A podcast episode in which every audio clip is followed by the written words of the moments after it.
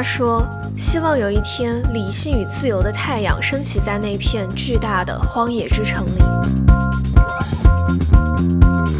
他说：“过剩信息剥夺人类面对空白的想象力。”他说：“在电子荒原长大的我们，愿持一颗鲜活跳动的心。”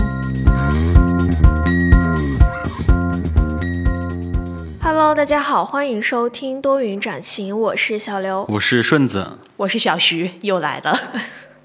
不出意外的话，小徐之后可能就是我们常驻的嘉宾，比较常驻的嘉宾，对。然后这一期话题，其实我感觉在生活中也很常见，那就是超人恐惧症。然后大家看到我们这期节目的主题的话，应该也有猜到我们这期要聊什么。嗯，对于潮人恐惧症这个，我我有个印象很深，就是之前有一段时间经常出去旅游嘛，然后呢，我的朋友他们就会说，说我在成都这边生活，说是不是潮人恐惧症治好了之类的，就说他们他们在那种就是老家那边或者是稍微小一点的城市，就是说他们会不会有潮人恐惧症，然后我是不是治好了，就是说一个对比。嗯嗯嗯，那其实就是在节目开始的时候就是。我也搜了一下超人恐惧症的定义嘛，虽然我们日常经常会用这个词，但是还没有就是具体的定义到到底是怎么样的一种情绪。嗯，然后我今天搜了一下，就是这个词它。的意思就是形容人们看到打扮的过于潮流的人会害怕，下意识想躲，并且还有一点若有若无的尴尬，害怕和他们眼神交流，于是会避免主动搭话，保持社交距离，在潮人扎堆的地方感到不安，难以适从。嗯，我了解到还有一个嗯有意思的定义嘛，他说这种。潮人恐惧症实际上更像是一种时尚霸凌，有意思这个定义。对，他说实际上是那些人在霸凌我们，被霸凌了。那小徐对于这个是怎么看的呢？就刚要聊这个话题之前，我还在说这个事情。我觉得就是不是我有潮人恐惧症，是我会让别人有潮人恐惧症，就是让那些潮人对我有恐惧的感觉。不是你算潮人，让别人有恐惧的感觉。呃，不是，我是会让所有的潮人无所遁形。我身边有类似于这样的朋友，真的还挺多的。因为我是一个很喜欢参加一些线下活动的那种人，然后成都又是这种线下活动做得很好的，像集市里，你绝对会啊，全部都是。嗯，但是为什么我说我会让有一些人会感到恐惧我？因为在我看来，那个东西不叫潮，那个东西叫做拼接，他就会他就会被我调侃。就比如说，嗯，像我的概念里，我理解的就是很潮的那种人，他的状态应该是我的理解哈，这是我的理解，就是他是很自然的，就是他是用了。他的风格把他的劣势隐藏，然后把他的优势极大突出出来，所以你就会一眼感觉到这个人特别的不一样，你会觉得他特别的好看，那个感觉很好。然后我眼里的潮人是这样的，但是你你的朋友们吗？不是我的朋友们，我现在没觉得有这样的朋友。后来就是。我，但是我身边的人呢？我为什么说大家都是拼接风？我大概总结了一下，大家就是这样的几类。第一类属于这种花钱派，就是可能夸张的讲，可能一身上面名牌堆砌，名牌堆砌。但是如果，但是因为我这个人其实特别不懂名牌，所以说我不会被那个效应影响，我只会看到他的第一眼判断这样是不是好看的。嗯，然后的结论就是我觉得都不好看，然后他就会觉得。有一点点难过，也不知道为什么，就是这样的事情特别多。嗯，像你们可能对这种事情的感觉是什么样？其实他潮人恐惧症这个定义好像是二零二一年出现的，嗯但是其实对于潮人的这种恐惧，并不是二零二一年才有的。嗯嗯。然后我记得印象很深刻的话，是在初中的时候，嗯然后有一群比我大一届的学姐们，嗯嗯嗯，然后他们就是。很潮，我看见他们我就绕着走。虽然其中有我认识的人，但是他们就是在我的印象里，就是永远能够跟上网络上的这种潮流，然后每一个季节都会穿上当时那个季节最流行的那个风格的衣服或者鞋子。嗯，然后就是很自信的一群人走在校园里嘻哈打闹，完全不顾别人的目光的那一种嘛，就很张扬。然后我就从他们经身边经过的话，我就会很紧张。哦，你把他们叫小刘，小刘曾经恐惧的这帮子人，就是我那时候的状态。就是你，对，就是我。当年可能是流行什么，比如说像大家什么骑死飞，但是我不会骑自行车，但是那时候就穿什么。流行的是卷裤脚，嗯嗯，然后呢，可能穿什么 Supreme，然后还有什么，嗯。啊，然后女生还搞一些元素风，然后夹一个那个上面带着那种卡子，卡子那种骷髅手的那种夹子，后对，然后又戴美瞳那种，是我。那个时候感觉，好像美瞳也刚刚开始流行，是我，绝了绝了，真的然后。还要留刘海，怎么怎么的，那些 然后用那个卡西欧的卡西欧的自拍，神器，对，就是我。哦，那你如果那会儿认识我的话，我就是那个会疯狂调侃你的人，因为当年还是在学校里面有过一段那种就是张扬，张扬的时候，对我就很怕和他们碰见，嗯。然后我觉得不知道应该怎么从他们身边经过是最自在的状态。嗯嗯但是我如果我分析我当年的那种状态哈，它确实是一个，就是觉得自己还蛮潮的，因为现在回头来看，你觉得当时怎么那么傻？就是好，现在时尚是一个就是 圈圈嘛，一个循环嘛。现在又开始流行 Y2K 了，实际上就是当年我们非主流的那种，有点那种感觉。就是是一个循环。我们现在在看，觉得当年哎自己做那些好蠢好土，只是但是如果放到当年的话，那个风格还是挺潮流的。嗯，就是是不是就是觉得很自己很潮，然后就会拽拽哒。对。然后那时候还大家都玩贴吧嘛，还怎么怎么的，嗯还会有什么爆照啊，怎么怎么的，就是那种时尚人士都是要发照片的，都是要装扮自己的 QQ 空间的，还是要那种就是跟陌生人都认识。一。些 social，、对一些 social，然后大家还是一个圈子，就是我们嗯、呃很时尚的人是一个圈子，甚至还会接触一些学长学姐之类的。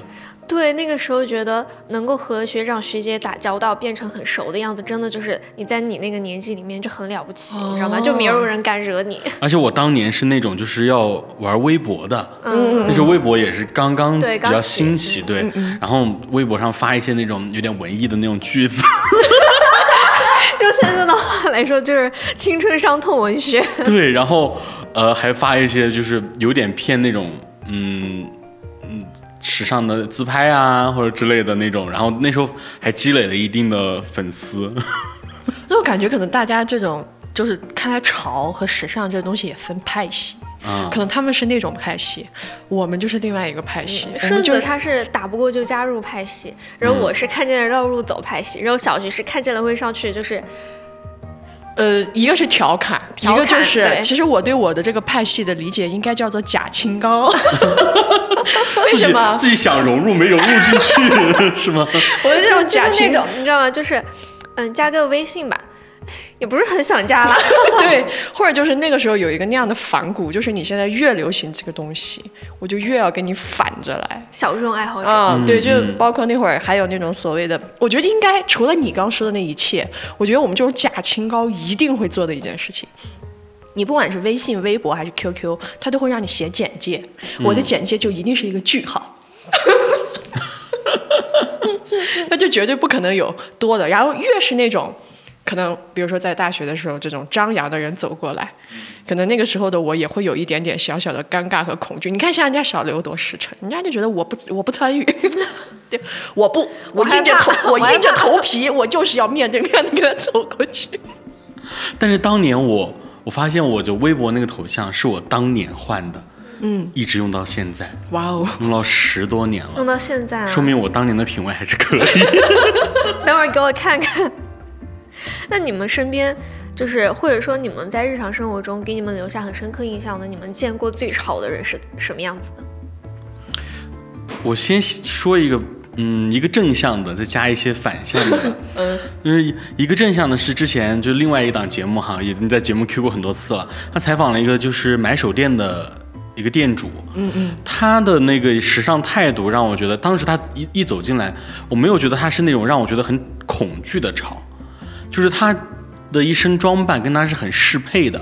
嗯，然后他表达出来一个时尚观念，就是说，并不是需要大牌堆砌，或者说你需要那种很花里胡哨啊，或者说那种很嗯奇异的那种单品来搭配。嗯。嗯对，然后可能很日常的单品搭配出来，只要是你的风格很契合你，然后有一些亮点，那就是时尚的。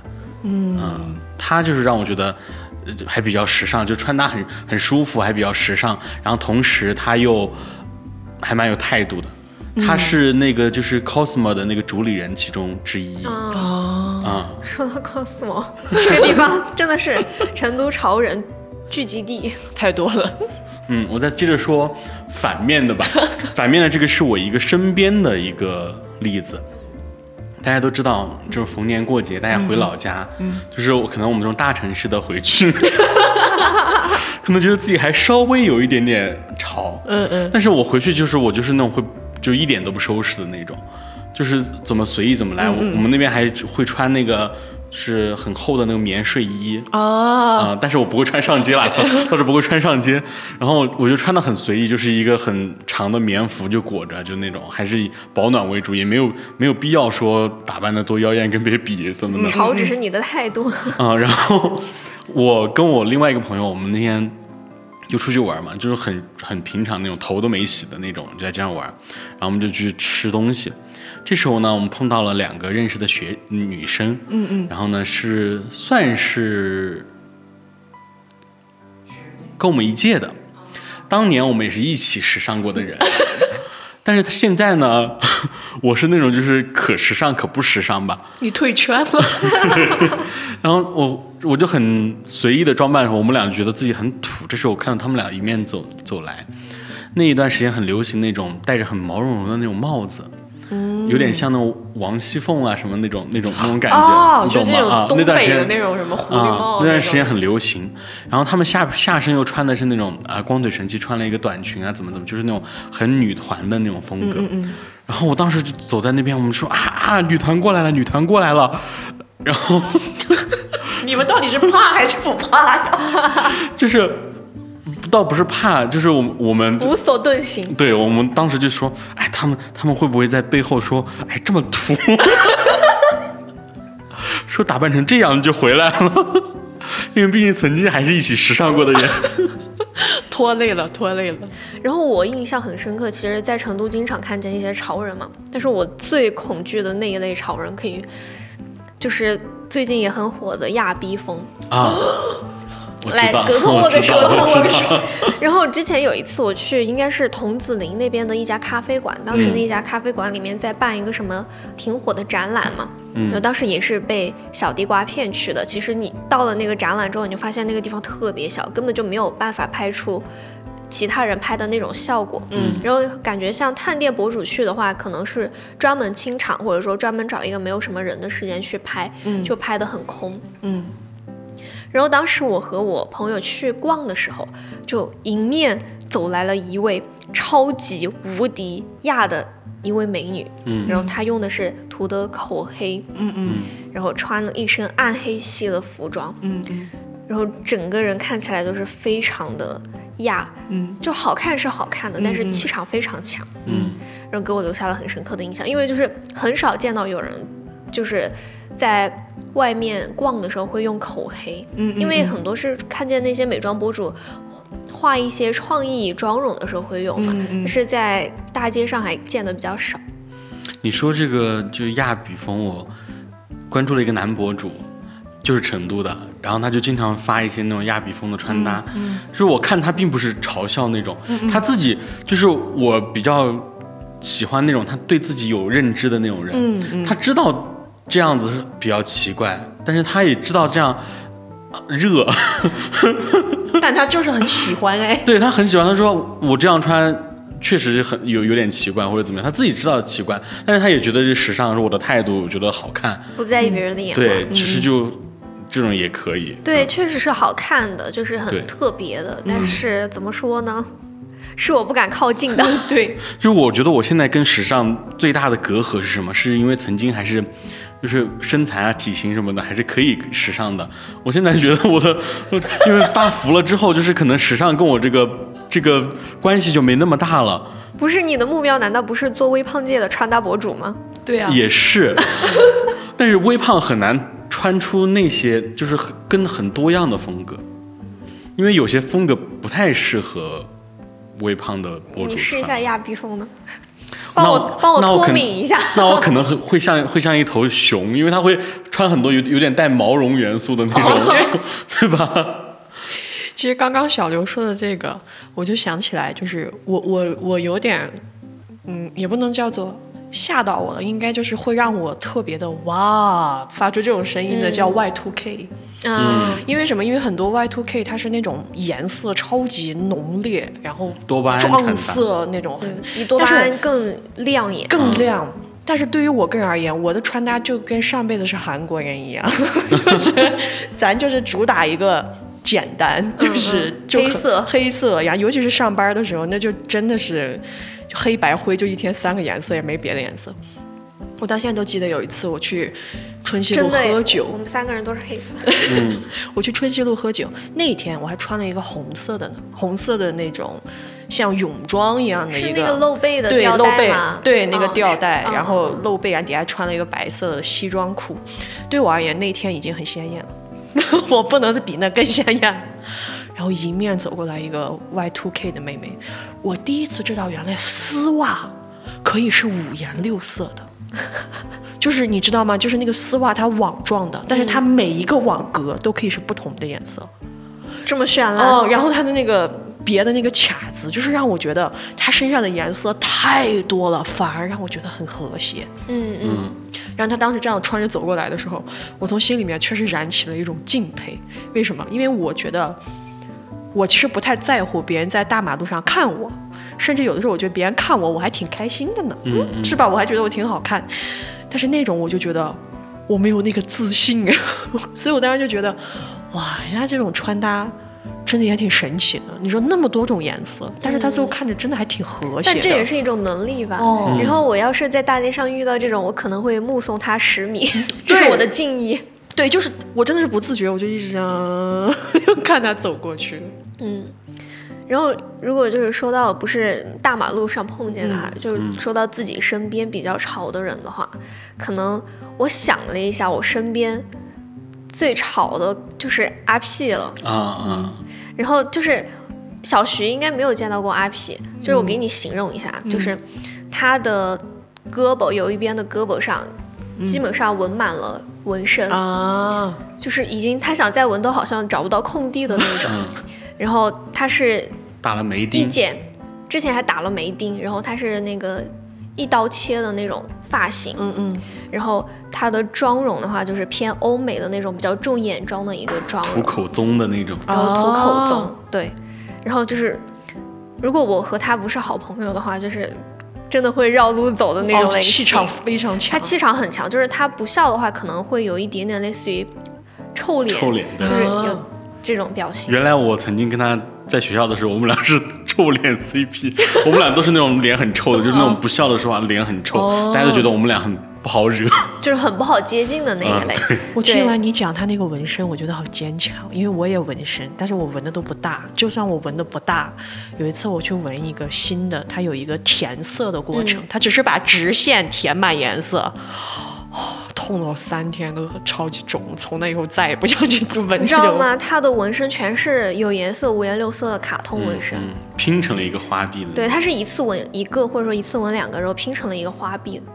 那也好坚强。因为我和他最开始认识的时候，他那个时候没有化妆嘛，然后我就觉得他看起来就是挺不好接近的，我都不敢和他说话。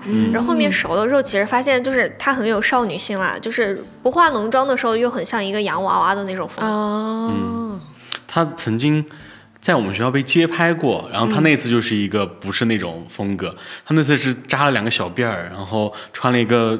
玫粉色的一个衣服，然后被街拍，然后幸好没有拍到我，因为他是去找我的路上被拍的。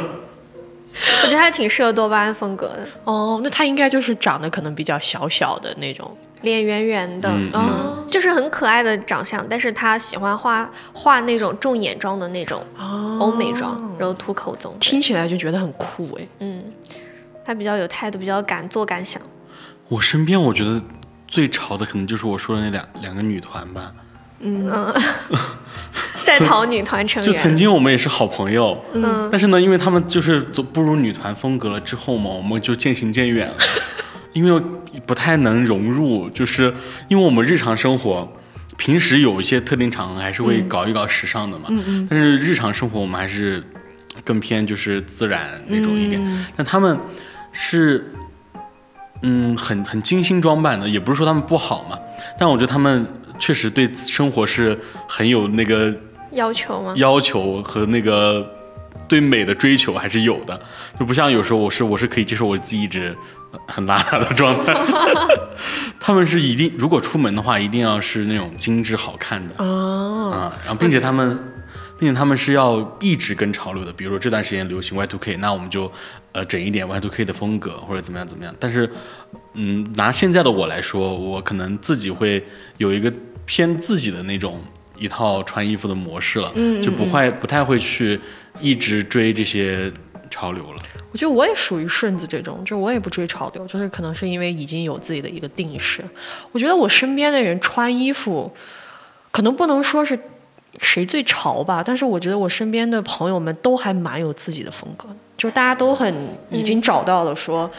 一个自己喜欢又如此适合自己的风格。如果非要说一个潮，我觉得是我，因为我最敢露，就可能大家在公司应该不太能感受到。啊，我公司还不，我真的穿的很保守，在公司。但是我觉得你凭一己之力拉高了我们公司的穿衣自由。哦，挺好的，那挺好的，嗯这我就感到很，因为我真的其实，在公司穿衣服都是属于那种我早上起来会花，就是就只用五分钟，嗯就是看到了这个，咵咵拿出来我就穿了。但是可能是因为我的衣服露的太多了，所以说在这个过程当中拉到了两三件。我平常穿衣服真的很 low，很敢穿。对嗯就说到这个风格这个问题，其实我就有一个总结的，就是你慢慢发现自己的就是穿搭的那个风格模式。就比如说拿一个例子来说，最近很很流行萨洛蒙嘛，就很流行户外那种风格。嗯嗯但是我其实一开始也想购入的，也想入这个坑，但是我审视了一下自己的风格，我发现我好像没有这种很户外的风格，然后我也不知道用我的哪些单品去搭配这个这个鞋、或者怎么样，那我就决定啊、我放弃，我放弃追逐这个 潮流了。潮流对。因为如果你买了萨洛蒙，你就买和它相很配的冲东西吧锋衣啊、裤子什么的。对对对然后你买了一套之后，你又觉得要换一套不够，你又要买几套这样。嗯，甚至还要花大价钱买一个 AirPods Pro。那个耳机真的不推荐啊。那我们我们说很多我们身边的潮人，你们有没有去过那种潮人很多的地方？嗯。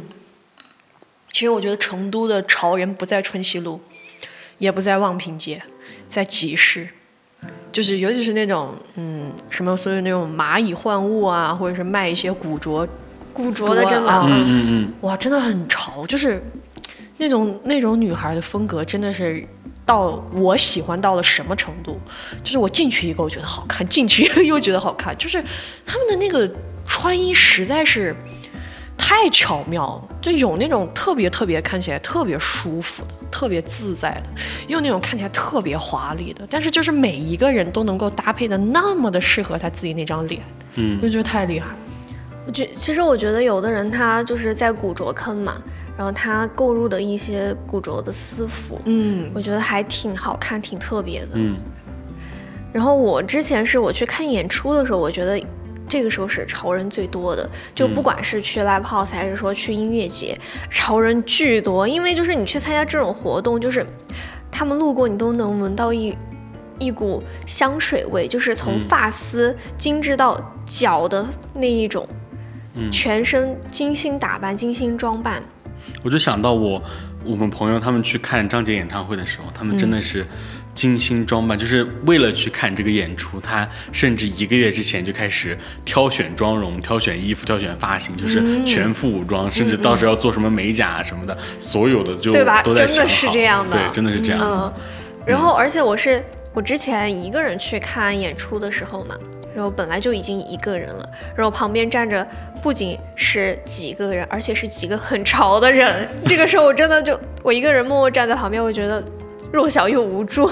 哎，我觉得我心态真的好好。当时去看可以说名字吗？我当时去看权志龙的演唱会，哇，那个超人量实在太高了。韩圈确实，但是我的心态好到什么程度？我那天好像就穿了一个牛仔短裤，也没有化妆，我就指着那个灯我就去了，因为我当时的心态是这样的，反正他也看不到我，我就这样去了。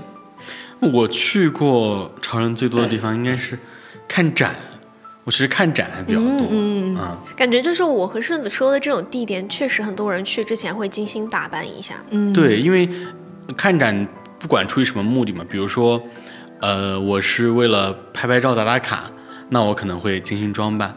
那我是其他的话，可能是有些人他日常生活就是比较精致的，然后就会出现一些比较潮的人。但是我觉得看展的里面那些人的潮，是我比较舒适的潮吧。嗯嗯，没有很用力的那种感觉。就是也不是说用力，就是最起码不是那种很花哨的那种潮，就是有一些是花哨的好看，但他们是那种比较舒适的好看吧。因为就是你刚才说到了对时尚的定义，我就很好很好奇，就是你心中的潮和时尚是不是一样的？我心中的时尚潮跟时尚不一样，怎么说？就是，嗯，举一个很简单的例子哈，时尚的杂志，你想它那个封面，它不一定是那种，呃，说风格风格特别迥异，或者说很独特的风格，它有可能就只是一个穿一个很普通的一条黑裙子，嗯，然后呢，她可能是那种态度，或者她摆了某一个姿势，嗯，或者他画了某一个妆容，让你觉得哇，她很时尚，嗯。然后呢，另外一种潮，可能在我心目中的理解是，它是一个阶段性的，嗯，是它这一段时间流行什么，然后我穿这个是潮，但时尚它是一个，嗯，非普通人的好看，我感觉普通人的好看，我感觉我刚才问出这个问题之后，顺子好像在答辩一样。让我一定要好好的想一下。然后就是我我理解就是你刚才说那段话，就是嗯，时尚可以是一种态度，但是潮必须是需要用一些单品来表现出来的，嗯是需要显化在外表上的。或者说是潮流潮是我需要去追的，但时尚我不一定非得去追，哦，它有一种这种感觉在，嗯新时效性的问题。其实我觉得“潮”这个字可能和消费主义会有一点或多或少的一些关系。嗯我们刚刚说到这个潮人恐惧症的各种情况，我这边还有一个特别好玩的，就是，呃，你们知道那种单品，其实单品很神奇嘛。有的时候你的一套穿搭可能会让别人觉得特别舒服的点，就在于某一个单品上，可能就是一个，尤其是帽子这个东西的反应就特别的直接，或者是墨镜。我见过一个最可怕、最可怕的单品，就是，嗯、有一段时间，女孩子们不是有点喜欢那种，就是鲨鱼夹夹起来之后就是刘海儿，然后这样可以把脸这样挡一下吗？然后在这边去别一个很可爱的小卡夹啊。对，嗯。我确实是没有想到有一个发夹会长成那个样子，我应该怎么给你形容我的那种冲击感？就一般那个发夹，在我看来，它的优势其实是在于可能会垫一下你的颅顶啊这个地方，嗯嗯或者说是会让你显得很可爱。嗯，但是那个发夹就是让我觉得都没有这个作用，它就是纯丑，好毒啊！它就是它纯丑是什么。样子的嘛？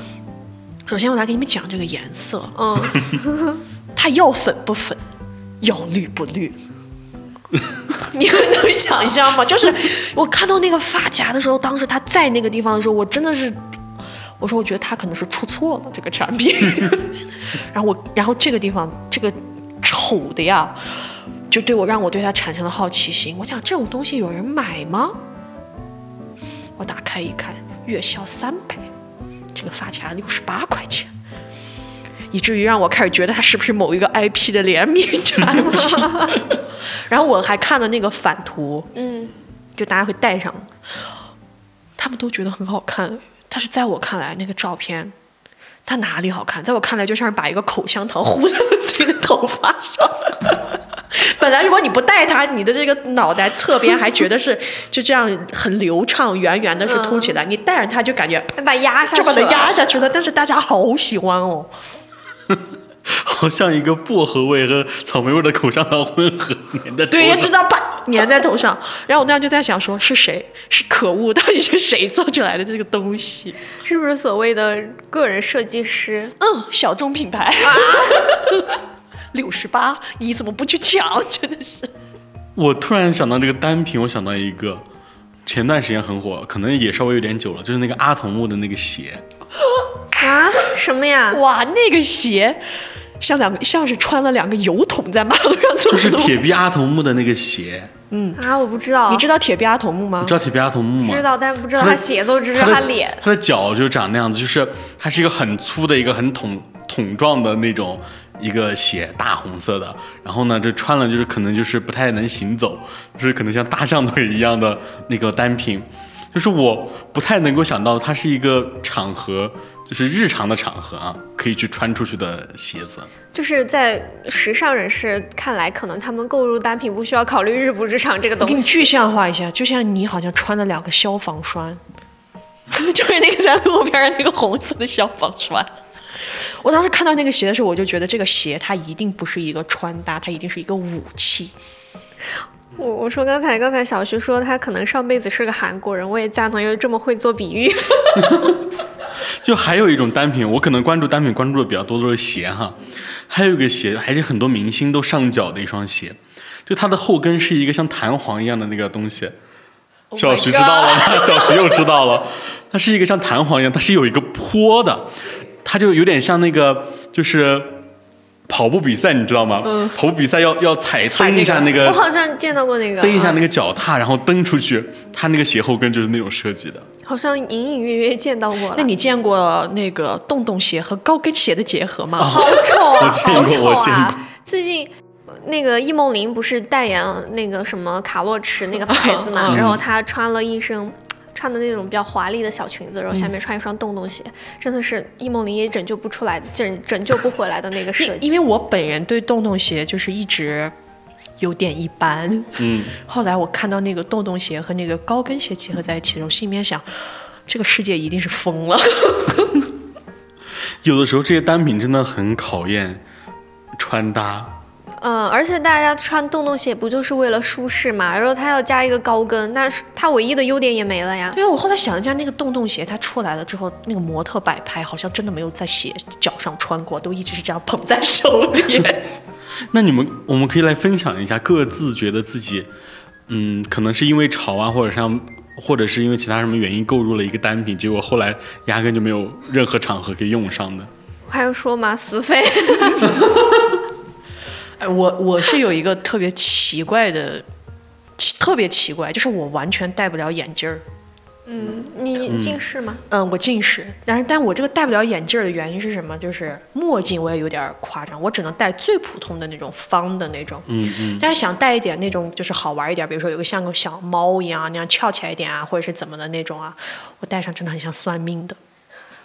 就是如果我不，就是你如果把那个眼镜儿单独放在这里和我的脸看着，你觉得应该问题不大，不至于出错，但是戴到我的脸上，你就觉得这是一个致命的错误。但是我感觉你还挺应该挺适合戴长方形偏长方形的那种墨镜。我过两天戴一个给你看，你就瞬间理解发生了什么。因为我觉得墨镜算是一个比较容易办潮的一个时尚的单品。嗯，这时候我就要说我的例子了。除了墨镜，还有一个单品很容易半潮，就是像小徐说的帽子。对但这个帽子这个单品呢，在我身上翻车是最多的。就是我给大家说两个帽型哈，第一个帽型是那个瓜皮帽，啊、我知道，我知道。那个帽子，帽戴上墨镜就更像算命的了？那个那个瓜皮帽啊，就是我当时曾经试戴过，我戴到头上，感觉我立马就是要去拉黄包车了。黄包车。再披一块毛巾在你脖子上。对，要不就是拉黄包车，要不就是店小二。就是帽子这个时尚单品，真的对对于我们这个就头围大的人是真的很不友好。还有就是那种你参考一下雷佳音呢？对，还有就是冷帽，啊，对，冷哦，帽，冷帽，冷帽，就是戴上显得你头更圆因为它可能比较紧的原因吧。对，然后就是我戴上去感觉就是套了个塑料袋儿，或者是怎么样，戴了个泳帽 之类的那种造型。然后还有一个就比较正常的单品，就很多人可能会戴的就渔夫帽，嗯嗯，就可能戴渔夫帽就还比较正常嘛。是但是我戴渔夫帽就是，嗯，也只能说是可能我跟这个帽子这个单品不合吧。嗯嗯。我的脸型加上我的头围，就是已经基本上告别帽子这个单品了。是不是你在帽子上面做了失败的尝试，最后都把帽子送给了你对象？是他戴帽子还还可以，因为我每次见到顺子的对象都戴着帽子。嗯。我非常踩雷的一个帽子的单品是鸭舌帽，就一般鸭舌帽其实还应该会比较好买，我就从来没有买到过一顶适合我的鸭舌帽，不是显得我的脑袋塌塌，就是显我没有下巴，我不知道为什么，好生气。啊！其实帽子可能也挺看版型的，嗯。但是有时候戴帽子就是考虑到今天头比较油没有洗头，然后就随便、随便一戴就出门了。是还有裤子这个东西也比较容易踩雷吧。会，尤其是牛仔裤，裤子真的有的裤子版型很烂，而且原材料很差。嗯就是有的裤子你拿到牛仔裤哈，你拿到手里你就能闻到一股劣质的味道对而且你根本就是洗几次都洗不掉。对然后后面我看说那个就是可能是原材料特别差，而且你穿了容易致癌。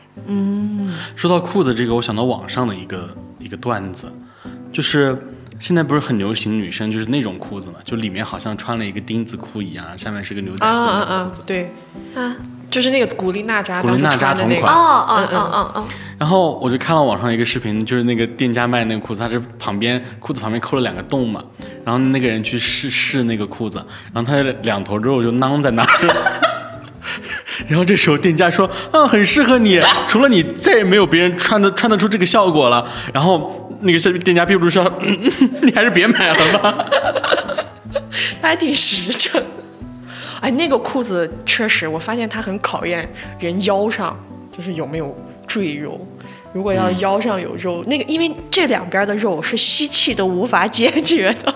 其实我觉得腰上有肉真的很正常。”嗯，嗯，就是你子宫外面的那层脂肪嘛。嗯嗯，就很多健身男生啊，什么女生，就是即使健身，他的脂肪也不会到达特别特别低的程度，他这样弯下来也是有，还是要有的，嗯对。也是有小肚子，是有肉的。所以我说，时尚的完成度真的是很考验脸和身材。嗯，就是不知道是谁定义的，就好像之前大张伟说，他说可能定义现在时尚潮流的那帮人根本就不喜欢女生。所以才这么苛刻吗？对，就是很多风格实际上已经，嗯，对于普通女生来说，已经是很难驾驭的风格了。对，而且衣服的码数现在也会存在一定的问题。嗯，就是他们对女性美的定义，好像就是参考了青年青春期的男性。啊你有看见过这个说法吗？我我看见过这个说法，嗯，就是清瘦的骨骼。对，而而且你像我们之前真的是完全遇到过，你可能买，因为像我一般买衣服的话，我上半身确实是瘦，所以一般 S 码和 M 码是我的标配，我很难买到哪件衣服我穿不进去。后来有一次我买了一个 M 码的衣服，嗯，当然它也是露的嘛。那露的那这个衣，它怎么会穿不进去？你就想象一下，它还是露的，它还不是说前后都裹得严严的，它只是裹了前面，然后这样，但是真的很紧。我当时穿上那个衣服，所以当有种被捆绑的感觉。对我真的很讨厌，就是这种就是尺码非常极端的潮流，对因为对我真的很不友好。对，我我本身我个人我是偏瘦，然后骨架又比较小嘛，嗯然后之前很流行的一些那个 BF 风的那种嘛，男友风的那种穿搭。就不管是卫衣、外套还是裤子，都做的非常大，而且裤子做的很长。就是你必须买回家之后，你第一件事情是送去那个裁缝店先剪一段裤脚，你才能穿。哦我就不知道他设计的那个腰围，然后那个腰围的人穿到脚的那个裤长，他到底是怎么想的这个比例？你可以直接去买 男码的最小码，哦，我也遇到过这种，就是比如说 S 码，或者是，但是我觉得这个可能不是商家的问题，是我，哎，可能是，哎，我不知道怎么说，就是像我一般，如果要是买裙子。一体的长裙，我会遇到一个特别尴尬的事情，就是买 L 码可能才能达到我的长度，但是它的尺寸就达不到，就整个都空空空空空空，然后你就只能去收一收，收一收，收一收。后来我就想，是不是因为我太瘦了？然后最近不是这一年又很流行那种辣妹的那种风嗯格嘛？千禧辣妹风。对，然后我之前是让我朋友帮我在，他是在英国留学，我让他帮我在那边代购了一个品牌的一条裙子嘛，然后我也是在网上看了大家穿的那个尺码，然后好像反应就说偏大，然后我一般穿可能穿 XS，然后我当时让他给我带的是 XXS，嗯，然后那个裙子我收到之后，你知道吗？我一个人是没有办法穿上的，然后我就让我室友帮忙，然后两个人也没有办法穿上，然后三个人才能穿上，你知道有多夸张？嗯，就是它是后背有一条拉链的那个裙子，然后前面是有那个腰部是有鱼骨的嘛，嗯，然后我买的那个尺码就是我穿上去之后，需要一个人在我背后把。那个裙子上面，两双手把他们拉住，哦，然后靠在一才能够起去拉你那个绳。拉靠拉在一起之后，另一个人他才好把那个拉链往上拉，就是一个人没有办法把上面拢在一起，然后再去拉那个拉链。你这种体型还会遇到这种困难啊？对你才八十多斤，哇，就是我真的不懂这衣服也太小就是了吧？，而且好不容易把拉链拉上之后，我就没有办法呼吸，而且我穿那个裙子根本没有办法吃饭。我吃饭，我那个肚子那一块儿就很紧，就是马上要爆了。你真的好瘦，如果连你都觉得，我感觉那是给小孩儿做的衣服。而且那边不是说就是欧美码数都很。欧美码数会比较大呀我不知道他为什么他的那个码数会小的这么离谱可能是因为是叉叉 S 吧。哦，你买的叉叉 S 啊？啊。然后我们另一个牌子买的叉叉 S 就刚好，甚至还有点大，就是、哦就是不同品牌的那个尺码有点太夸张。而且作为一个对标成年女性的一个服装品牌，就是叉叉 S 也不至于小到那种童装的地步吧？对，但听你的描述，我觉得它就是一件童装哎。嗯，但是款式又不是童装的款式。其实说完这个女生的时尚，我想到了男生的时尚。嗯，其实男生追流追求时尚这个东西，实际上还是嗯挺好的一个事情，会让现在的男生越来越开始注重穿搭这件事情挺好的，挺好的。啊。因为以前确实身边的那些男生，不管直的弯的嘛。就是可能弯的还好一些，但直的确实不太去注重穿搭这个事情。就是有的时候你遇到一个，就是他说他自己是直男，但是他可能会喷点香水呀、擦一点保护霜、护肤霜，然后你就就会怀疑他，你说他到底是直的还是 gay 呀？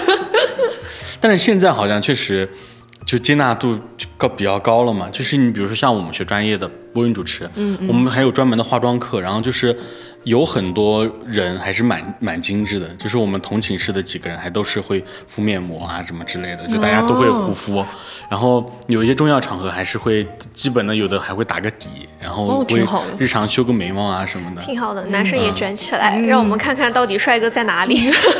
就就我看最近，而且我觉得男生的推荐这些穿搭的风格，确实比女生的穿搭风格要日常很多。嗯，比如什么，嗯，像户外这个确实很适合男生。嗯，现在的风格。对啊，就像我刚才说的那种小尺码的，或者说或者说马上就要在成都开业的那个 BM 的那家店嘛，就是它有的服装就不是很日常，那种短上衣，或者说可能是那种一字肩的，其实我觉得日常生活中好像穿的有一点不太方便。嗯嗯嗯，就比如说，他们说男男生最好的医美就是冲锋衣嘛，最好再戴个口罩戴。个口罩，再戴个墨镜。就主打一个啥都看不见是吗？啊，就比如最近这些风，什么 Web 风啊、Clean Fit 啊，然后还有什么户外这些，其实都还是比较适合男生。你稍微干净一点，男生穿都不会太难看。嗯所以觉得男生这边的时这边子的时尚哈，确实是起来了。那就是你们有没有想过，就是我们今天聊这一期主题就是一个潮人恐惧症嘛？那就是我们为什么会存在于这种潮人恐惧症的意识在？我觉得可能两个点吧。第一个点是，可能对于我们而言，对于一个出现了一个很新奇的，或者说非常标新立异的内容的时候，人都会本能的觉得它太跳脱出来，嗯，你的心里就会产生一种，嗯因为可能它没有那么的从众，可能就会让人有一点没有安全感。这是第一个。第二个可能是，嗯、可能会觉得，就是我觉得是那种对比吧。上来说，哦我今天打扮的好一般啊，啊，你就会产生一种自己心里面那种对比，可能就会产生一个这样子的恐惧的感觉。嗯嗯。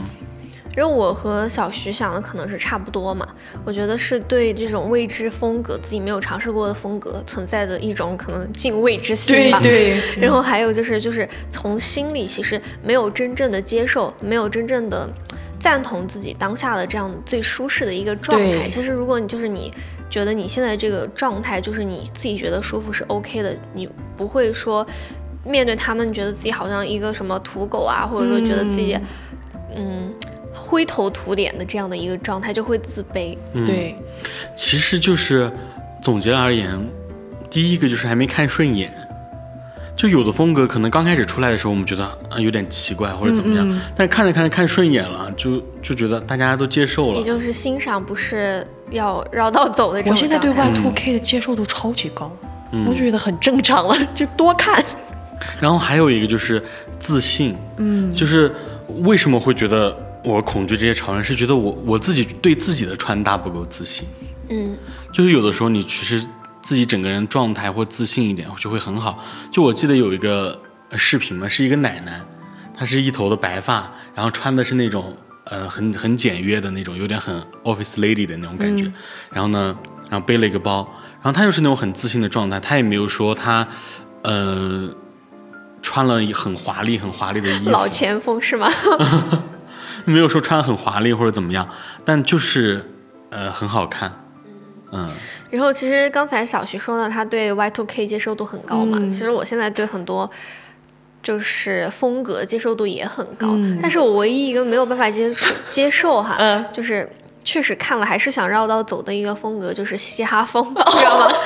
就是梳着那种脏辫，然后穿着很宽松的 T 恤，然后穿了那种低腰裤的那种男生。嗯，我觉得可能不是这个风格让你感到不适，人 人让你感到不适。我玩的就是嘻哈，因为你刚一说，因为你刚一说完，我觉得我的脑子里出现了无数个让我也想绕道走的嘻哈风。其实这种，我还觉得每一个城市有每一个城市的不同的时尚的基因。对对对之前我还跟别人讨论说，嗯，上海那边上海安福路，啊、他们可能是那种偏深装，或者是偏一些运动户外的这种感觉。但成都这边确实盛行，很盛行嘻哈这种风格。嗯嗯嗯 换城市，就是每个城市确实有每个城市不同的那种时尚的基因在。嗯，川渝说唱。那我们就是在日常生活中总是会出门逛街嘛，那应该如何治疗自己的一个潮人恐惧症呢？然后我想了一个方法，就是和他们做朋友。有道理。打不过就加入。就是对，就是你虽然遇到陌生的这种潮人，让自己很恐慌，但是你一旦接触到，或者说你认识的人变成了潮人，或者说和他们做朋友之后，嗯，甚至是你听了他们的八卦之后，你你那个心你就平常了。亲切了哈。对，然后我之前有一个同学，嗯，他其实算是我认识的最潮的人，但是因为我现在和他不是经常联系，所以我刚才就没有提。嗯。但是他存在于我的列表，然后我们可能是偶尔聊天的那种嘛。嗯嗯。然后他本身自己学的就是时尚类的专业，嗯。然后他现在走的那个风格也是亚逼风，嗯嗯嗯。甚至他是他的状态就是常年一年三百六十五天，他的头发都是金色的，然后他的眉毛也是金色的，就是有一点点无眉的那种造型。嗯。对，然后他也很敢穿，他现在是在一家很出名的那个时尚杂志公司搬砖，嗯嗯。就是他身边其实就是很多很多潮人，嗯嗯。然后但是我和他关系比较好，然后也比较了解，就是嗯听了一些八卦嘛，嗯，然后就是平常心，然后看到他拍的一些发的一些朋友圈的照片，除了就是感叹一下他好潮、好敢穿，嗯。之外嘛，就也不会有那种就是潮人恐惧症的那种恐惧的情绪在。嗯。下回把你的八卦转发给我们，这一点很重要。如果是我，我可能觉得，你就强迫自己呗，你就像我一样，当时就觉得，凭什么是我要绕路走，为什么不是你绕路走，对不对？对自己进行一个 push，时间长了，你就形成了一种本能，看到这种潮人你就要冲上去。其实我觉得就是一种，你从心底里面，你你得改改变这个观念。嗯，因为我觉得很多人他是认为觉得那些穿着时尚的人看到我们这些穿着没有那么时尚的人，他会有一种鄙夷、你是土狗歧吧视。但实际上是没有的。嗯，你真正跟这些潮人做朋友之后，他并没有会觉得那种，就是大家各有各的风格。对甚至就和他们做朋友之后，发现他们很二的一面。对他们，他们只是恰好他们正在穿的这个风格是当下正流行的，然后你就会觉得哇，他好潮，他好时尚，他好特别。嗯嗯。但是呢，可能到下一个风格或者某一个阶段的时候，流行那个风格他驾驭不了，那他就是土狗了。然后你就变成潮我。就是潮人了。风水轮流转。就真的，比如说当年，曾经也是在学校，就像小刘说的那种初中的时候，也是潮过的。嗯。但现在就也也是也是土狗了。人也没有那个精力一直潮下去啦。其实我觉得就是接受让自己最舒服的状态，然后可能对于一些风格或者说一些使用某些特定单品的人进行一个祛魅吧。嗯，我也觉得。就像你觉得他很潮，然后那他比你潮，他又怎么样呢？他能他能真的霸凌你吗？也不能吧。嗯他可能比你有钱。还有一个，还有一个比较理性的解决方法，就是你去了解这些风格。嗯，就是你然后你开始审判他们。我的路子。就比如说你平时就是你经常去看一看那那种时尚的，比如说小地瓜呀，或者说看一看那种各个平台的那这种时尚的东西，或者你你偶尔去逛一逛 cosmo，虽然我到现在都没有去过，就是或者多关注一些这种时尚博主，你到时候你看他啊，web 风，克林费特，我都懂，就是看我都知道，我不玩这一套，就那种感觉，你从心底里面你是自信的，因为很多时候我们敬畏或者怎么样，就是我们可能压根就不知道这个是什么风格，就觉得哇，他穿的很是我看不懂的是我。看不懂的，是很奇怪的或者怎么样怎么样。但你一旦就是有的人真的是，嗯，会是站在高处的那种、那种动物。就当你知道的足够多的时候，你就可以去用平包容常心一切。对对，你居然用了“包容”这个字，拽拽哒。就是会可以用平常心看待所有的东西。对，然后还有一个，就像刚才小徐说的，就是打不过就加入，武装自己，让自己变成一个潮人。对，嗯。但是我现在很难吵起来。你去染一个金发，你就潮起来了。真的发色太不一样了。是，但是我不太能接受我自己的金发。就曾经我也是那种要染头发的，但是曾经大家都不会去染那种很潮色的。那时候很时尚的人也不会去染潮色吧？好像只有当时元素风流行的时候会染那种潮色，后来基本上都流行偏韩系啊或者什么那种风格。我觉得那种也算吧，就是很多女团也是哦染金发、好红潮啊那发那种粉色那种，嗯然后我觉得那种也就是浅色系需要漂的都算潮色。对，橘色啊啊之类的。嗯，对我之前还染过红发，但是我实在是受不了我新长出来头发的那个色差，哦我就把它染黑了。但是我你不追潮流这个原因可能出于懒。就比如说我真的是搞了一个什么潮色的头发，那我就一定得你的全副武装，你你得有东西去匹配这个头发，不然你就很像一个街溜子。哦，我太理我太理解你的感受了。我的很多衣服就是，如果我要穿它，我就必定要化妆；如果我要化妆，我就必须要卷我的头发。我头发很多，我要把它卷弯的话，至少要花一个小时，好疲惫啊！所以对于我而言，全副武装。对，就比如说有时候我我真的要穿一个那种，嗯，什么风格的衣服，那我最起码得搞一个发型吧，嗯，对然后再搞了发型，再做个打底吧。对吧？就是我我不搞发型的话，我头发是油的，然后我穿那个 我穿那个衣服，人家可能是说。本本来是一个很潮流的风格，然后你头发又油，你穿那个风格，然后你就是乞丐风。你知道我当时去染红发的嗯那天，我嗯穿的是什么吗？因为那天上班嘛，我是下班后去的。那天我穿了一个非常宽松的一个很大的一个短袖，嗯那种运动风的那种短袖。然后染完之后嘛，然后那个理发师把我身上的那块那个布，布嗯扯掉之后，他说：“你可能要换一个衣服。”就咱们就说真的很不搭。我的朋友也是，自从染了那个金发之后，整个人的整个衣柜就要整个清一遍，真的很辛苦哎，我觉得。对，其实我觉得懒的话，其实也是给让自己舒服、舒适。对嗯。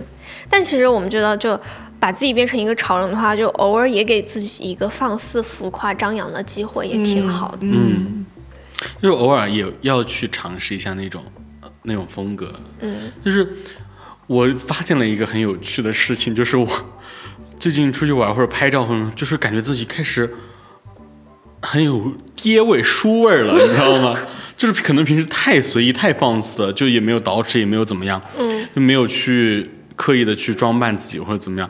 翻看以前的照片的时候，自己还是可以的。现在太因为太随意了，甚至出门啥都不弄，有时候就是就只洗一个脸这种。嗯，然后你就会发现，有时候你赶一赶潮流，实际上是给你整个人提气的。对对，就是你会觉得哦，我今天是美美的、好看的、帅帅的之类的，嗯，各种风格吧，你就你就通过这些外化的东西来加强你自己的自信。嗯，也其实也可以啦。我也觉得，时不时的突然一下很打扮一下，照镜子，我会觉得哇哦，不得了，姐就是女王。不得了。那我我们今天就聊了很多嘛，就是比包括我们身边的潮人，或者说呃为什么会有潮人恐惧症，以及嗯、呃面对潮人我们应该怎么就怎么样一个心态？怎么样一个心态去对待。其实总结来说就是两种方式，第一个就是打不过就加入，第二种方式就是我说的比较理性的方式，我们可以试着去了解这些风格，然后呢再是以一个平常的心态去看待，嗯？审判。或者是审判都可以。嗯，那节目的最后，我就祝大家能够，嗯，看到潮人不恐惧，并且自己也能勇于成为潮人。嗯，那我们今天的节目就到这里，我们下期再见，拜拜拜